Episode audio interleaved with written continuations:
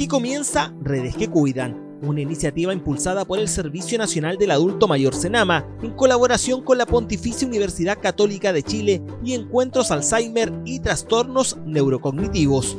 Un podcast que aborda el cuidado de las personas mayores y entrega acompañamiento a todos aquellos que cumplen esta importante labor.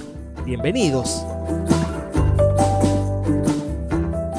¿Qué tal? Bienvenidos. Comenzamos el segundo capítulo de Redes que Cuidan, el podcast producido por el Senama, Servicio Nacional del Adulto Mayor, para todo el país y para todas las personas mayores y además para todos los que realizan la importante labor de ser cuidadores. Así que bienvenidos todos. Mi nombre es Claudio. Hoy tenemos un tema muy importante para abordar porque vamos a hablar de la sobrecarga en el cuidado y trabajo. Para ello ya está conmigo Gladys González, encargada de servicios sociales de Senama. ¿Cómo estás? Igualmente, Claudio, mucho gusto. Buenos días, buenas tardes a todos y tenemos un programa súper interesante hoy día. Exactamente, Gladys. De esta manera nosotros le damos la bienvenida oficial a este podcast, Redes que Cuidan. En Redes que Cuidan es momento de conversar con un especialista en cada capítulo abordamos diversos ámbitos de esta temática de una manera clara y útil para quienes nos escuchan. Comenzamos con esta sección ya tradicional de nuestro podcast de redes que cuidan para todos nuestros cuidadores y personas mayores que están en sintonía y escuchando en cualquier dispositivo o plataforma o multiplataforma. Gladys nos va a contar de quién se trata, así que dejamos contigo, Gladys tenemos a una gran invitada, Marilu Budinich. Ella es médico geriatra, consultora en geriatría, en demencias. Marilu, ¿no es cierto? Es, bastante trabajo el que, el que has tenido eh, en, tu, en tu trayectoria. Fue directora también del Quintún, de un centro diurno para personas con demencia en la comuna de Peñalolén. Y ella es la invitada para abordar esta temática tan importante como es la sobrecarga del cuidador y recomendaciones para prevenir y enfrentar esta situación. Así que vamos a empezar al tiro, Marilú, a hacerte unas preguntas que tenemos por ahí que, queremos compartir contigo. Según tu experiencia, con toda esta trayectoria que, que tú tienes, ¿cuáles son los principales desafíos con los que se encuentran las personas que cuidan? Bueno, Gladys, yo creo que si vamos a hablar de desafíos, es importante que recalquemos que la experiencia del cuidar es individual, que va a depender de la biografía de la persona, del momento de la vida en que lo encuentra esta, esta instancia de cuidado, de cuál es su situación de salud, eh, si decidió cuidar de forma voluntaria, de cuál, de múltiples factores. Por lo tanto, desde esa, desde esa mirada tenemos que sumar que en este camino como independiente de cada persona, eh, hay ciertas cosas que les suelen pasar a los cuidadores, ¿ya? Que pueden tener en común. Y en el contexto de la pandemia, además, se han agregado ciertos factores. ¿Y cuáles han sido esos principales desafíos? Yo creo que el aislamiento físico ha sido un punto muy relevante, porque ha significado cambiar las rutinas de todos. Entonces, las personas que cuidan han tenido menos oportunidades para intercambiar con otros. Han dejado de hacer actividades que significaban muchas veces tener, aunque sea el intercambio lejano con otras personas de su barrio, familiares, han dejado de tener sus controles y están pasando más tiempo con la persona que cuidan. Por, el confinamiento, además, ¿no es cierto, Marilu? Exactamente. Y en el fondo les ha, les ha pasado también a algunos que han tenido que empezar a combinar otras situaciones. Algunos han tenido que combinar el trabajo, el cuidado de los niños, que quizás hay personas que tienen ayuda doméstica u otras no, pero también han perdido esa, esa instancia, ¿ya? Eh, han empezado a haber demoras en los trámites y las distintas cosas que tienen que hacer y todo eso yo creo que ha significado un desafío. Y puede ser que incluso personas que antes consideraban que cuidaban solos, ahora se han dado cuenta que quizás no estaban tan solos y que tenían algunas instancias de respiro. Instancias en que a veces puede ser una visita que era poco frecuente, pero que lograba distraerla a esa persona eh, y tener además una instancia en la cual la persona cuidada tenía otra persona, otro foco de atención, ¿ya? Eh, por lo tanto, yo creo que el tema del aislamiento físico y el confinamiento ha sido súper relevante. Eh, los cambios de rutina en la persona cuidada también pueden haber significado, por ejemplo, que haya empeorado la salud o que exista una mayor dependencia y por lo tanto que la situación en la cual ellos estaban cuidando haya cambiado. Y por mm. otro lado, la rutina, que es algo que todos los que trabajamos en geriatría y gerontología siempre de, decimos que es importante tener una rutina porque nos da seguridad, el que la persona sepa qué es lo que viene después. Eh, en este momento yo creo que las personas, todos, nos hemos visto sometidos a rutinas muy largas en el fondo. Por lo tanto, eso también genera una, puede eh, generar una situación como de mayor eh, agobio. ¿ya? Por otro lado, el tema del miedo, el miedo al salir, el miedo, la incertidumbre de qué va a pasar si es que yo me enfermo, han habido repercusiones económicas que a la persona que cuida también, o sea, si a todos el confinamiento eh, nos ha afectado, a una persona que cuida a otro con mayor razón, quizás he tenido menos apoyo, he tenido que cambiar mi patrón de gasto, eh, y por otro lado han ido apareciendo herramientas como es la tecnología, pero que también ha significado un desafío el empezar a utilizarlas, el que yo pueda acceder a estos dispositivos, por ejemplo, o que pueda tener las, las herramientas para hacerlo. Hola Marilu, ¿qué tal? Claudio por acá te saluda un gusto. Mira, tengo una pregunta en el contexto que estamos hablando sobre la sobrecarga. Sabemos que la tarea de cuidar puede ser bastante desafiante. ¿Cómo uno puede darse cuenta que está con sobrecarga? Más bien dicho, ¿qué implica estar sobrecargado? Eh, bueno, tenemos que considerar que el, que el que nosotros cuidamos a otro tiene repercusiones. Estas son positivas y negativas. No podemos hablar de que solo el cuidar es negativo. Pero la sobrecarga es una entidad que es muy importante que conozcamos y que tiene que ver, que es un estado en el cual la persona que cuida se siente sobrepasada, siente que ya no puede seguir desempeñando su rol de la mejor manera y puede tener síntomas como ansiedad, ánimo depresivo, y esto empieza a repercutirle desde el punto de vista emocional y también física. Y bueno, para abordar la, eh, la sobrecarga, yo creo que lo primero, como tú mencionabas, es que nosotros sepamos que existe y que hagamos lo posible por ver cómo la podemos evitar, cómo la podemos reconocer y que una vez que está presente, cómo la podemos abordar.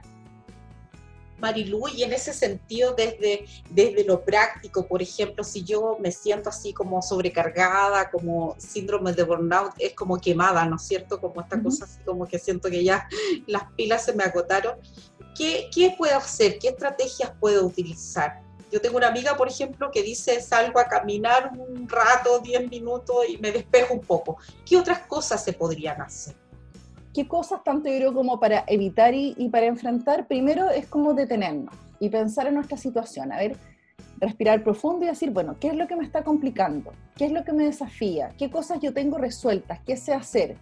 Eh, por otro lado, también ver, bueno, esta situación que, por la que estoy pasando ahora, que para algunos es nuevo y para otros lleva años. ¿Qué sentido le doy a esto? Y en esa mirada también abrirnos como a las posibilidades, a saber que de repente no vamos a encontrar soluciones perfectas, pero que quizás hay herramientas que pueden estar a la mano y que o no nos hemos dado cuenta o no las estamos utilizando. Y para eso también es importante que nosotros en este como mirarnos también digamos, bueno, ¿en qué necesito ayuda o en qué necesito apoyo? Si alguien me ofreciera su tiempo o si alguien me ofreciera una mano, ¿qué es lo que yo le diría? ¿Ya? Eh, y en ese sentido, en el fondo, también estar, como decía, atentos a las oportunidades. Está mejorando el clima, Chile es muy diverso, ¿cierto? Pero eh, quizás eso nos pueda dar la oportunidad de eh, tener más opción de salir, de estar en espacios abiertos, teniendo todas las precauciones que todos ya sabemos de, de memoria, pero puede significar que quizás ya puedo empezar a recibir a alguien tomando todas las medidas, donde yo además puedo ventilar bien, en que me presten un poquito de apoyo doméstico o quizás algún familiar me puede ayudar a hacer compras, me puede ayudar a hacer trámites, eh, puede llamar a la persona a quien yo cuido, me puede hacer llegar un regalito, un engañito, una foto. Eh, otra cosa que también es de utilidad es, comprender que, claro, yo estoy en un lugar, quizás soy único cuidador o hay más personas, pero tengo que dedicar gran parte de mi tiempo a esta, esta otra persona, quizás buscar desafíos conjuntos algo que podamos hacer o acompañarnos, si es eh, jardinear, si es pintar, si es cocinar, eh, que en el fondo, que en el momento del cuidar yo también pueda encontrar algo que sea gratificante, que a mí también me genere descanso, que también me genere un placer lo que estamos, lo que estamos realizando. Eh, también es relevante, Gladys, el que nos preocupemos de nosotros, de nuestro cuerpo, de la alimentación, de la hidratación, eh, porque a veces estamos súper atentos de que la persona a quien cuidamos, que su comida, sus remedios, pero yo me olvido de mí. Y si yo no estoy hidratado, si yo no tengo una alimentación saludable, me voy a sentir mal físicamente, ¿ya? Y no voy a estar en buena condición para cuidar. Marilu, y también hay que pensar que somos muchas las mujeres que cuidamos, ¿no es cierto? Y como dices tú, cumplimos varios roles, entonces también cómo, cómo lo hacemos, porque eh, es como estar ahí un poco en el equilibrio entre entre el cuidado de los niños, de la casa y de, y de las personas mayores. En ese sentido, alguna de las cosas que puede servir es un poco como darse los tiempos para poder organizarse, saber qué actividades son las que tengo, cuáles son prioritarias, eh, cuáles tengo que hacer yo y cuál le puedo delegar a otro, ¿ya? Y en ese sentido también eh, eh, atento a que hay personas con las que me puedan ayudar y si alguien me ofrece ayuda, también estar abierto a esas posibilidades, porque si no a veces nosotros mismos cerramos la, posibilidad para que otros nos ayuden. Perfecto, Marilu. Mira, ahora nosotros vamos a hacerte y formularte algunas preguntas que llegan por parte de nuestro público. Así que te voy a pasar a formular la primera. Mira, este es un caso bastante interesante porque Beatriz tiene 53 años y ella cuida a su papá. Ella es hija única, no tiene redes de apoyo y su padre vive solo. La pregunta es la siguiente. Si no se cuenta con más familiares ni redes de apoyo, ¿cómo se puede manejar el estrés del cuidador principal? Bueno, esta es una situación que le pasa a, muchas personas que de repente efectivamente son el único cuidador. En ese sentido, algunas cosas que son fundamentales es poder capacitarse, en el fondo tener conocimiento para ver lo que yo puedo hacer y ocupar las mejores técnicas, eso va a disminuir también mi, mi ansiedad. Eh, saber que uno no está solo, por lo tanto ver quizás si podemos unirnos a algún grupo de WhatsApp con otros cuidadores o dentro de mis amigos, cercanos, gente que no es la familia, eh, tener alguien a quien podamos llamar y estarnos comunicando porque nos sirve como descarga, ¿ya? Eh, y algunas estrategias así como, como puntuales, como decíamos al principio, de ver lo que nos pasa en esos momentos de estrés, algunas cosas que pueden servir es una cosa que se llama como el pare, que tiene que ver con primero hacer una pausa, dejar de hacer lo que estamos haciendo, poner atención a nuestras emociones, ¿ya? Hacer respiraciones profundo, ¿cierto? Inhalando por la nariz, botando por la boca y luego ver qué es lo que tenemos que hacer. En el fondo, eh, buscar es reconocer que estamos en una situación que es compleja y cuando nos sentimos sobrepasados, eh, buscar estos momentos como de pausa. Y si sentimos que la situación se nos hace imposible, que de verdad no hay, ya, ya veo que esto de verdad como que no hay luz y estoy viendo todo negro, yo creo que es fundamental pedir ayuda profesional para saber si es que realmente yo estoy viendo la situación más, o sea, si la situación es así de compleja o es que yo la estoy viendo, en el fondo ya estoy como tan cansado que estoy cegado y no encuentro las herramientas. Son buenos datos entonces como para poder recurrir también, ¿no es cierto? Que eh, con la necesidad, digamos, que, que, existe hoy día de poder estar conectado. Y este programa es para eso también, para poder conectar, ¿no es cierto?, a las personas que cuidan con otros, digamos, y poder escuchar lo que, lo que estamos planteando en cada uno. Bueno, muchas gracias Marilu, yo creo que ha sido muy clara, digamos, con todo lo que, lo que nos ha aportado hoy día. Así es que te agradezco muchísimo esta, esta entrevista y ojalá podamos seguir contando contigo en, nuevas oportunidades. Así que gracias Marilu, no sé si quieres plantear algo. No, muchas gracias a ustedes, Gladys y Claudio, por la invitación. Eh, y nada, yo creo que un, un, cariño muy grande para todas las personas que nos están escuchando y que son cuidadoras y que a veces sienten que están solos en su casa. Yo creo que tienen que saber que hay muchas personas que están en lo mismo y que ojalá eh, entre todos podamos ayudar y que también aquellos se puedan en el fondo como buscar las instancias para comunicarse. Muchas gracias Marilu por tu tiempo, te damos las gracias en nombre de todo el equipo que hace este podcast y bueno, esperamos volvernos a encontrar muy pronto. Nosotros continuamos con más podcasts a redes que cuidan. En redes que cuidan es momento de conocer importantes datos, consejos y recomendaciones para quienes están a cargo del cuidado. Información que busca impulsar el autocuidado de los cuidadores y acompañarlos en esta tarea.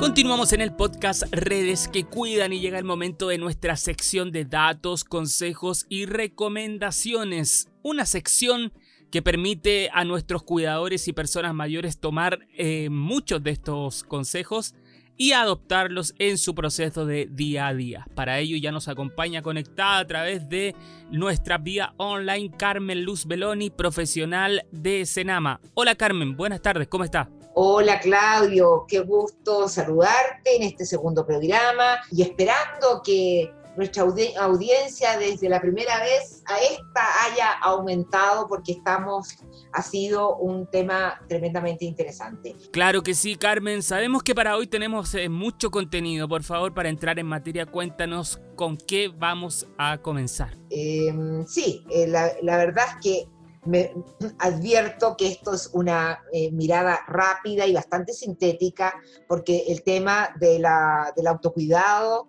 es un tema tremendamente importante. Yo destacaría algunos puntos. Partiría diciendo que cuidar es una experiencia valiosa, pero también muy demandante en esfuerzo, en tiempo y responsabilidad.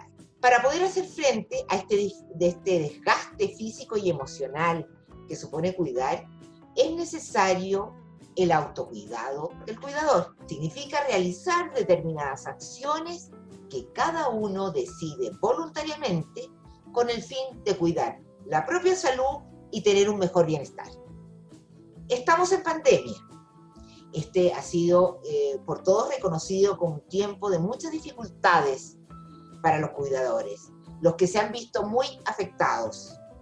Y ha sido el cuidado algo importante eh, han tenido que estar más que nunca alerta a las señales, señales como de agotamiento, de tristeza, de desánimo, del mal, de mal dormir, entre muchas otras. Yo diría que una de las cosas más importantes primero es reconocerse en el rol de cuidador o cuidadora. Podemos hacer algunas preguntas que nos irían dando pistas para reconocerme en este rol. ¿Cómo estoy llevando mi vida? ¿Me gusta? ¿Qué sentimientos son más permanentes en el cuidado? ¿Y ante qué situaciones surgen? ¿Cómo estoy organizando mi día? ¿Comparto o delego las tareas de cuidado? ¿Me doy tiempo para descansar y relajarme? ¿Me alimento adecuadamente? ¿Realizo ejercicio? ¿Controlo mi salud? Y mil y muchas otras preguntas. Ahora, si al hacérmelas me doy cuenta de que no me estoy cuidando, también preguntarse por qué, a qué se debe esto. Revisar estos y otros aspectos me permitirá saber concretamente si me estoy cuidando, si estoy atendiendo mis necesidades o por el contrario me estoy postergando. Y en segundo lugar, después de reconocerme en, este, las cosas que me complican y lo que me está pasando, es muy importante actuar realizar concretamente acciones para el autocuidado, em, identificar todas aquellas señales de alerta, eh, actuar para promover cambios en mi vida personal y en la rutina de cuidado. Y en este sentido, por un ejemplo, con respecto a lo que eh, los sentimientos em, que me embargan de alguna manera, es importantísimo poner nombre a las emociones. Eh, cuesta de repente poner nombres a emociones que a veces, a, emociones a veces un poquito que sentimos negativas, como la rabia, el rencor, la culpa. Hay que aceptar estas emociones y saber expresarlas. En orden al cuidado de la salud, es importante hacer los controles de salud, practicar ejercicio en forma regular, comer cada cuatro horas, dormir al menos ocho horas, no aislarse, y mantener alguna actividad gratificante como leer, escuchar música y otras. Muy buenos consejos, tips y recomendaciones como siempre a cargo de Carmen Luz Beloni, profesional del Senama. Muchas gracias por estar con nosotros. De esta manera estamos llegando al final de nuestro segundo episodio Redes que Cuidan, un podcast producido por el Servicio Nacional del Adulto Mayor, Senama. Le queremos recordar al cierre que visite www.senama.gov.cl donde va a poder ver, descargar y además compartir el manual Yo me cuido y te cuido. Eh, Gladys, cuéntanos qué te pareció este segundo episodio. Muy bien, interesante hablar sobre la sobrecarga del cuidado, ¿no es cierto? Marilu yo creo que nos ayudó muchísimo y los los comentarios de Carmen Luz también. Así que muy contenta del el término de este programa y, ojalá que nos volvamos a encontrar, porque eso es muy importante seguir con información para las personas que cuidan y, y para los adultos mayores también. Muchas gracias. Muchas gracias Gladys también por estar con nosotros y recuerde que nos puede compartir en cualquier plataforma como Spotify, YouTube y a través del sitio oficial senama.gov.cl. Que esté muy bien, cuídese, nos encontramos pronto. El Servicio Nacional del Adulto Mayor Senama, junto a la Pontificia Universidad Católica de Chile y Encuentros Alzheimer y Trastornos Neurocognitivos, presentaron Redes que Cuidan podcast que aborda el cuidado de las personas mayores y también acompaña a todos aquellos que cumplen esta importante labor. Hasta pronto.